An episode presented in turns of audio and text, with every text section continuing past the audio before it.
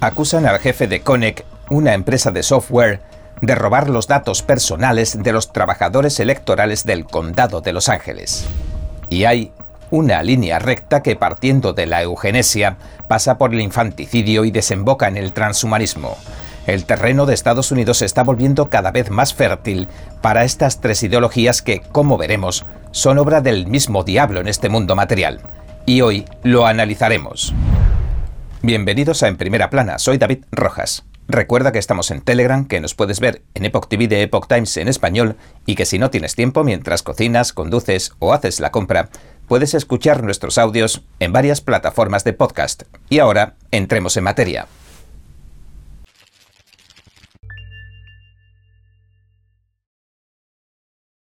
El jefe de Connect una empresa de software con sede en Michigan fue detenido el 4 de octubre.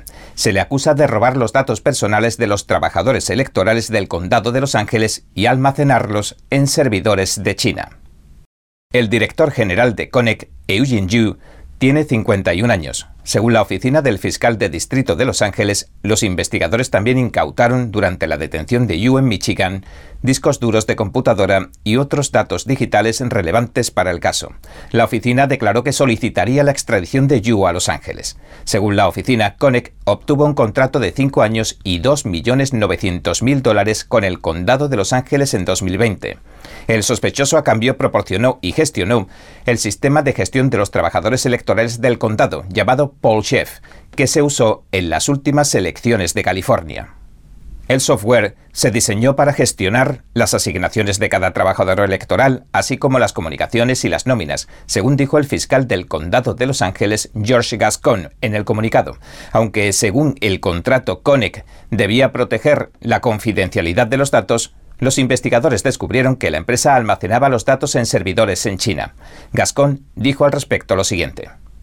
En este caso, la presunta conducta no tuvo impacto en el recuento de los votos y no alteró los resultados electorales, pero la seguridad en todos los aspectos de cualquier elección es algo esencial para que todos tengamos plena fe en la integridad del proceso electoral. El New York Times informaba el 3 de octubre de que acusaban a Koenig de que su empresa mantenía vínculos con el Partido Comunista Chino, PCC, y de que le había proporcionado al régimen acceso a los datos personales de dos millones de trabajadores electorales de Estados Unidos. La empresa de software, por su parte, negó que mantuviera relación alguna con el Partido Comunista Chino y afirmó que todos sus datos estaban almacenados en servidores de Estados Unidos, según informó el medio. La detención de Yu se produce semanas después de que Connect, su empresa, presentara una demanda contra True the Vote. Esta organización sin ánimo de lucro se dedica a supervisar las votaciones en Texas. Connect arremetió contra True the Vote, demandándola por hacer acusaciones falsas y racistas, según dijo, contra la empresa. Por su parte, True the Vote ha elogiado la rápida actuación del condado de Los Ángeles en este caso y señaló que Connect había logrado obtener una orden de restricción temporal de emergencia, o TRO. Según esta orden, True the Vote prácticamente no podía hablar de nada sobre el litigio. La Organización de Supervisión de las Votaciones de Texas informaba así sobre el hecho en un comunicado. Connect demandó a True the Vote el mes pasado para intentar silenciar a nuestra organización. Incluso obtuvo una TRO ex parte, la cual llevó a cabo en secreto para que True the Vote no tuviera oportunidad de impugnarla. Hoy el director general de Connect, Eugene Yu, ha sido detenido basándose en supuestas pruebas de las mismas actividades que él y su organización deberían estar tratando de impedir.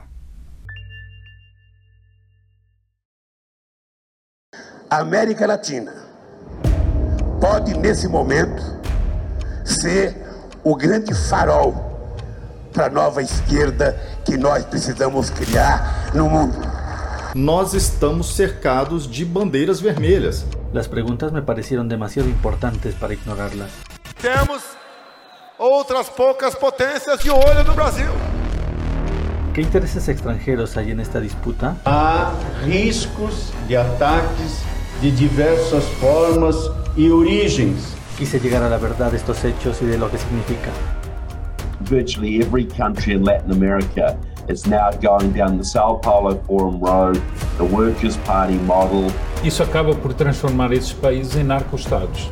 É o último bastião da América do Sul. Se cair o Brasil, é um perigo muito grave para todas as Américas. One of the most critical elections in world history. It's not just about Brazil. This is about the entire Latin America. This is about the entire Western Hemisphere. And if the Western Hemisphere falls, that's that's a that's a that's a communist world. So that's the short answer.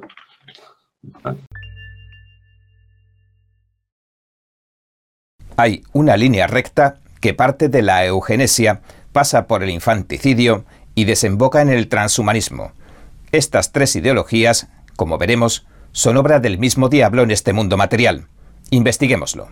Desde tiempos bíblicos hasta el presente, el bien y el mal han combatido en una batalla sin cuartel.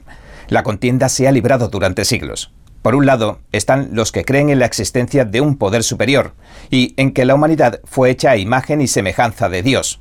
Creen que existe algo eterno, inmutable y sagrado y que los seres humanos nunca podrán alterarlo.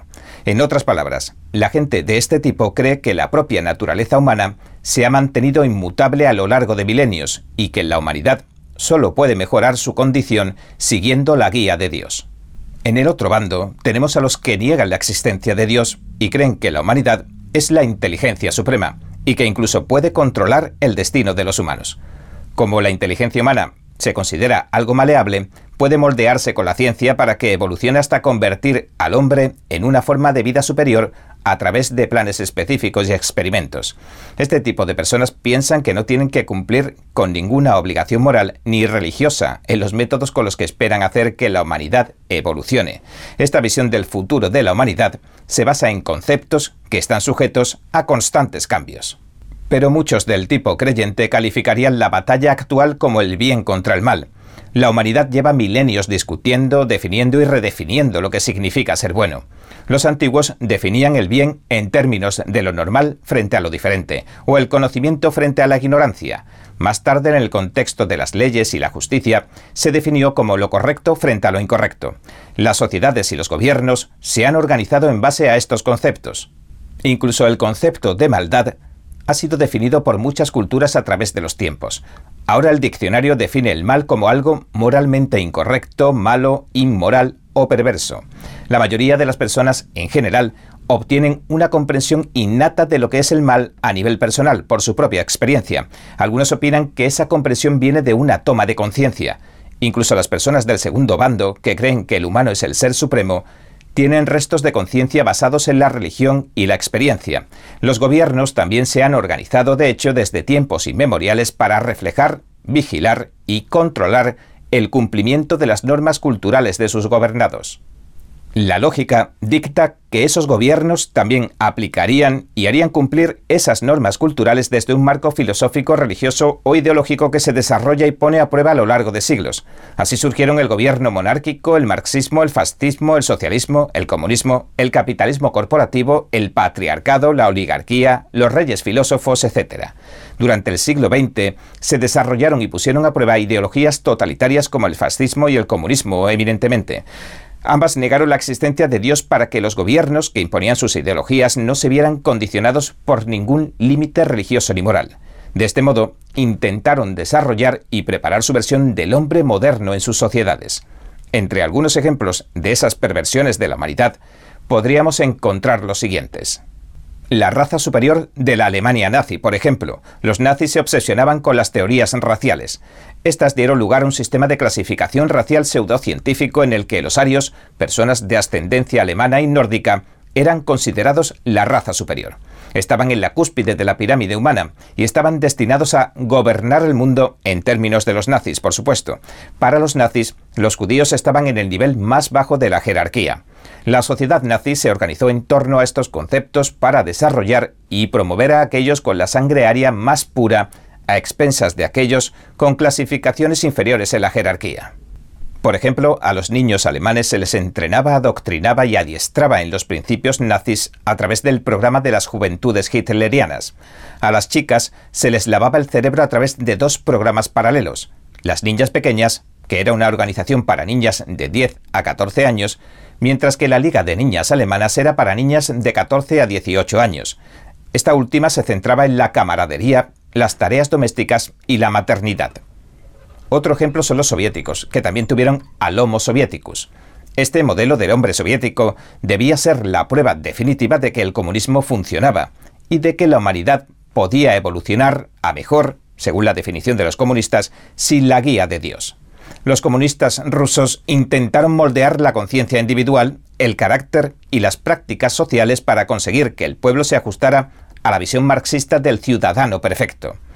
Los soviéticos experimentaron con la investigación telepática, las simulaciones cibernéticas y el hipnotismo masivo a través de la televisión para controlar las mentes de sus ciudadanos. Esto fue un precursor de la psicosis de formación de masas que está siendo explotada por la izquierda y los globalistas en estos días. El hombre comunista chino sería otro claro ejemplo.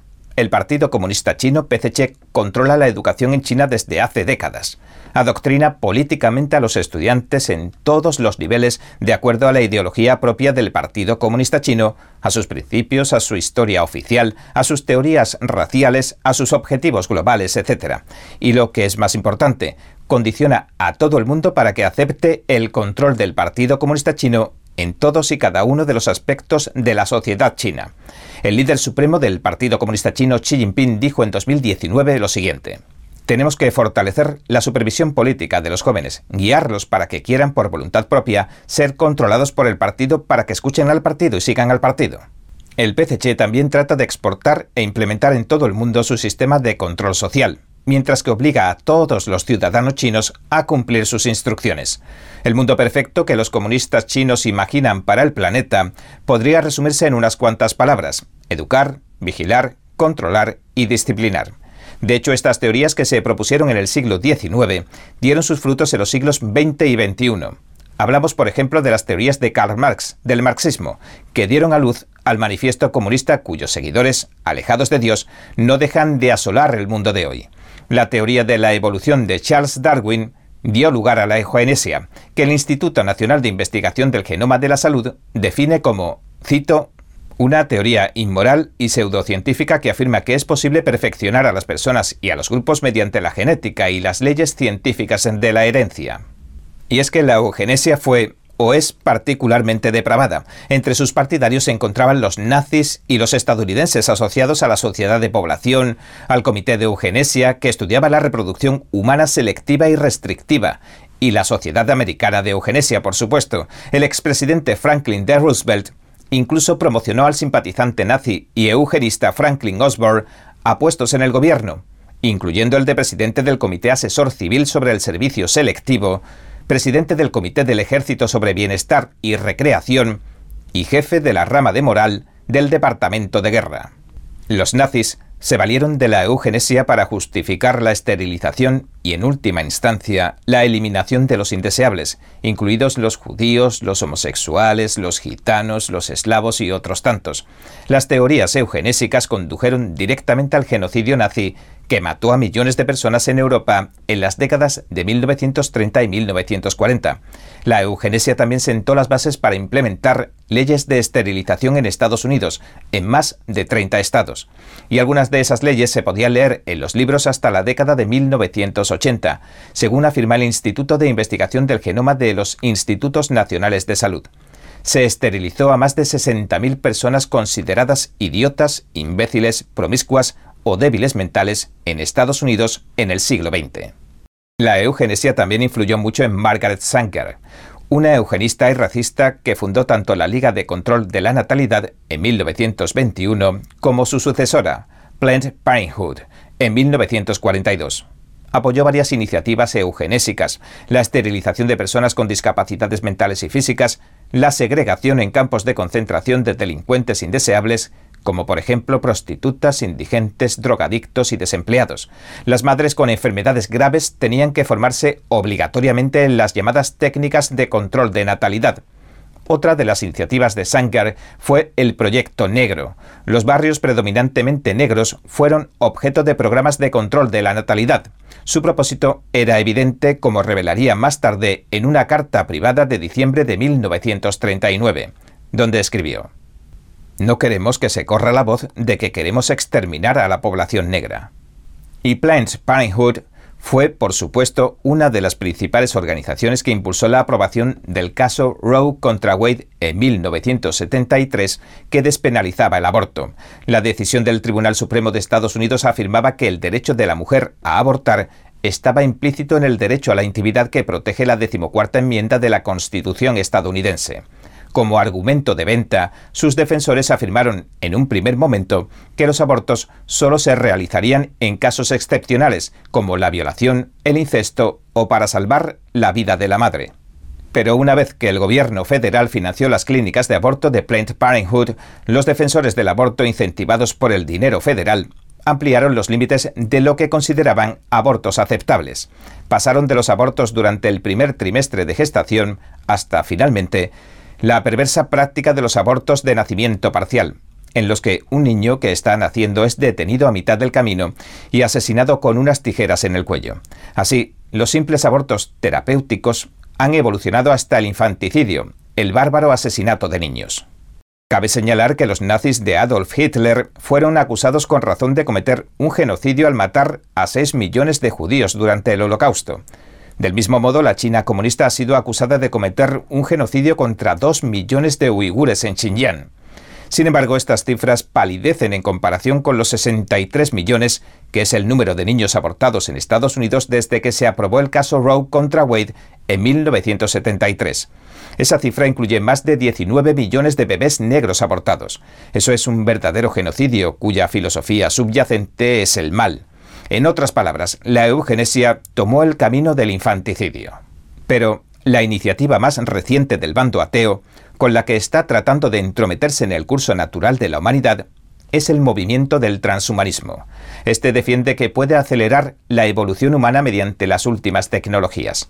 En realidad, solo se trata de una evolución de la eugenesia porque pretende mejorar, según dice, la especie humana incorporando al cuerpo del ser humano tecnologías biológicas y físicas avanzadas, mecánicas y biomecánicas, o como dice la Enciclopedia Británica, cito, aumentar o incrementar la recepción sensorial, la capacidad emotiva o la capacidad cognitiva del ser humano, así como mejorar radicalmente su salud y prolongar su vida. En resumen, el objetivo es crear superhumanos que vivan eternamente. Y al igual que en la eugenesia no hay selección natural, sino una implementación selectiva por y para aquellos dispuestos a pagar el coste y a servir como conejillos de indias, claro. Tampoco existen límites a la experimentación ni restricciones éticas en cuanto a la aplicación de las tecnologías. Volviendo a lo que dijimos al principio, se trata del hombre contra Dios, el mal contra el bien, en otras palabras, la eterna lucha. Primero fue la eugenesia, luego el aborto a la carta y el infanticidio, y ahora el nuevo horizonte que plantea el transhumanismo. Esa es la evolución de un tipo de maldad. Ninguna reconoce las limitaciones morales, éticas ni religiosas. Todas resultan arbitrarias y simplemente surgen por decisión política. De hecho, en Estados Unidos el gobierno de Biden ya ha allanado el terreno para el transhumanismo. El 12 de septiembre firmó la orden ejecutiva sobre el avance de la biotecnología y la innovación de la biomanufactura para una bioeconomía estadounidense sostenible, segura y sin riesgos. En esa orden se especifica que se desarrollarán tecnologías y técnicas de ingeniería genética para poder escribir circuitos para células y programar biología de manera predecible, de la misma manera en la que escribimos software y programamos computadoras. También se desarrollarán tecnologías genéticas, según dice, para desbloquear el poder de los datos biológicos usando herramientas informáticas e inteligencia artificial.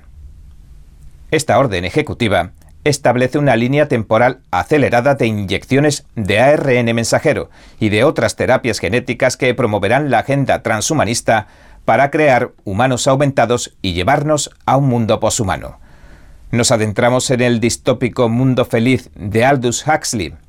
Abrochémonos los cinturones. La eterna belleza de la pintura realista al óleo. Magnífica, expresiva e inspiradora. El sexto concurso internacional de pintura figurativa de NTD. Guiado por la pura autenticidad, belleza y bondad lo invita a unirse con nosotros en un viaje de retorno al arte tradicional. Premio de oro, 10 mil dólares. Para más detalles, visite oilpainting.ntdtv.com.es.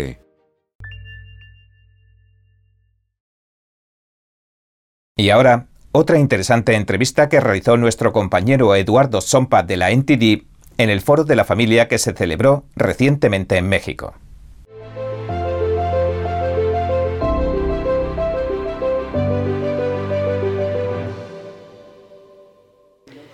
¿Qué tal, doctor José Antonio Lozano Díez? Un gusto que converse con nosotros el día de hoy en NTD en español. Encantado, un gusto acompañarlos el día de hoy. Cuéntenos un poquito más sobre las oportunidades que usted ve para las familias en la sociedad digital. Bueno, lo digital sin duda es uno de los fenómenos que llegó para quedarse y que ha cambiado el mundo. Lo digital es hoy una realidad que tenemos al lado de la nuestra de todos los días. Hasta hace pocos años tocábamos todas las cosas de carne y hueso y hoy tenemos una gran realidad digital.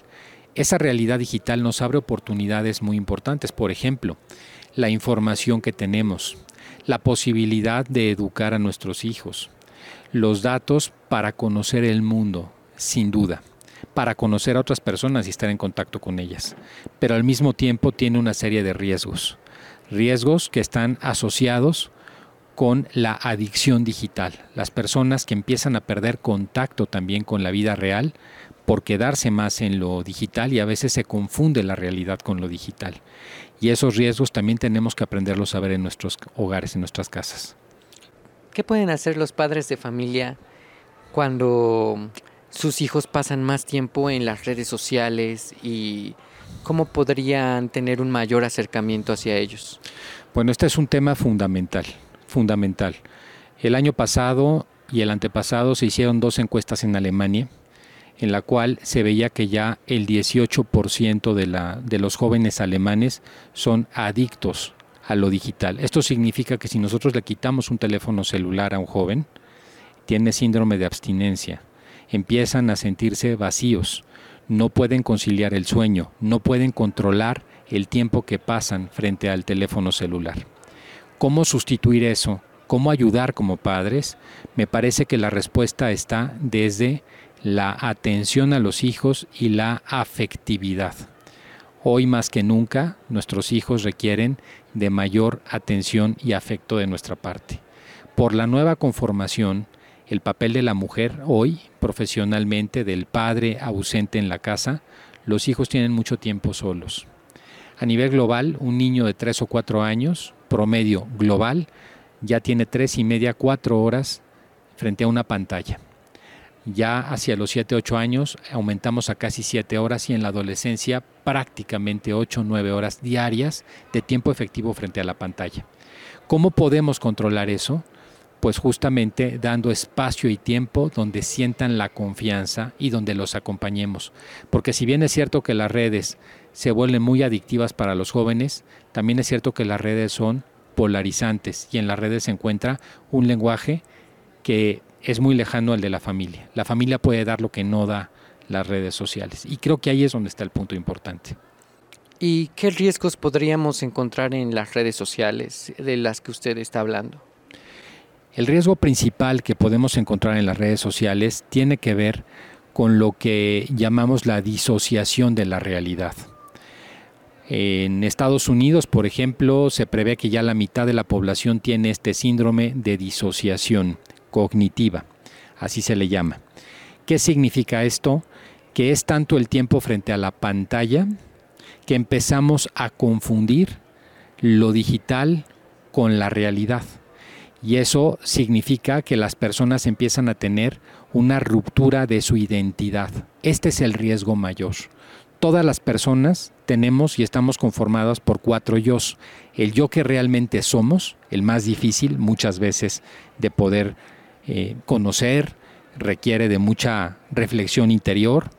El yo que creemos que somos, que es el ego, así se llama el ego, el yo que ven los demás y el yo que mostramos en las redes sociales, que está mostrado que en un 90% de los casos no corresponde con la realidad. Cuando esos cuatro yos, que son internos de cada persona, no están alineados entre sí, cuando el yo que realmente soy y el yo que muestro en las redes sociales es distinto, hay una ruptura interior. Esa ruptura es causa de depresión y ansiedad. Ese es el riesgo mayor. Hoy tenemos a la mitad de la población global, nunca nos había ocurrido, el dato es escalofriante, con problemas de ansiedad y depresión y la causa en gran medida son los medios digitales. ¿Cómo podríamos sanar esta crisis de identidad que quizás muchas personas estén viviendo en este momento? El acercamiento con los jóvenes, con nuestros hijos, el poder tomar medidas para que haya espacios durante el día sin el uso de la pantalla, para que haya más contacto con la realidad. Yo le daría a los padres un consejo que me parece muy práctico. Muchas veces el acercamiento a nuestros hijos lo hacemos desde la posición de padres que no quieren ver o que no quieren que nuestros hijos vean el sufrimiento y los momentos difíciles por los que pasamos. Tenemos que en eso ser muy abiertos con nuestros hijos. Si estamos pasando un mal momento como el que pasamos con la pandemia y que todavía estamos al término de la pandemia, pero que seguimos en ella, momentos difíciles familiares, desde el punto de vista económico, desde el punto de vista social, hay que mostrar la vulnerabilidad que tenemos a nuestros hijos, no intentar mostrarnos como seres invulnerables para protegerlos a ellos, porque ellos de todas maneras se dan cuenta de todo. Y desde esa vulnerabilidad mostrar que a pesar de que somos vulnerables somos capaces de enfrentar los problemas. A los hijos adolescentes acercarnos desde la confianza, no desde el miedo. Los padres regularmente nos acercamos a los adolescentes desde el miedo, porque hay respuestas que no queremos escuchar. Eso es muy importante. Y lo más relevante de todo es que sea desde el cariño, desde el amor a los hijos. Esa es la respuesta. Cuando ellos se encuentran en el hogar, en la familia, el espacio donde refugiarse. Un filósofo español definía la familia como el lugar al que siempre se vuelve. Esa es la respuesta. Un lugar que no van a encontrar fuera de la familia. Muchísimas gracias, doctor José Antonio Lozano Díez. Un gusto conversar con usted en NTD en español. Gracias, para mí un gusto estar con ustedes el día de hoy.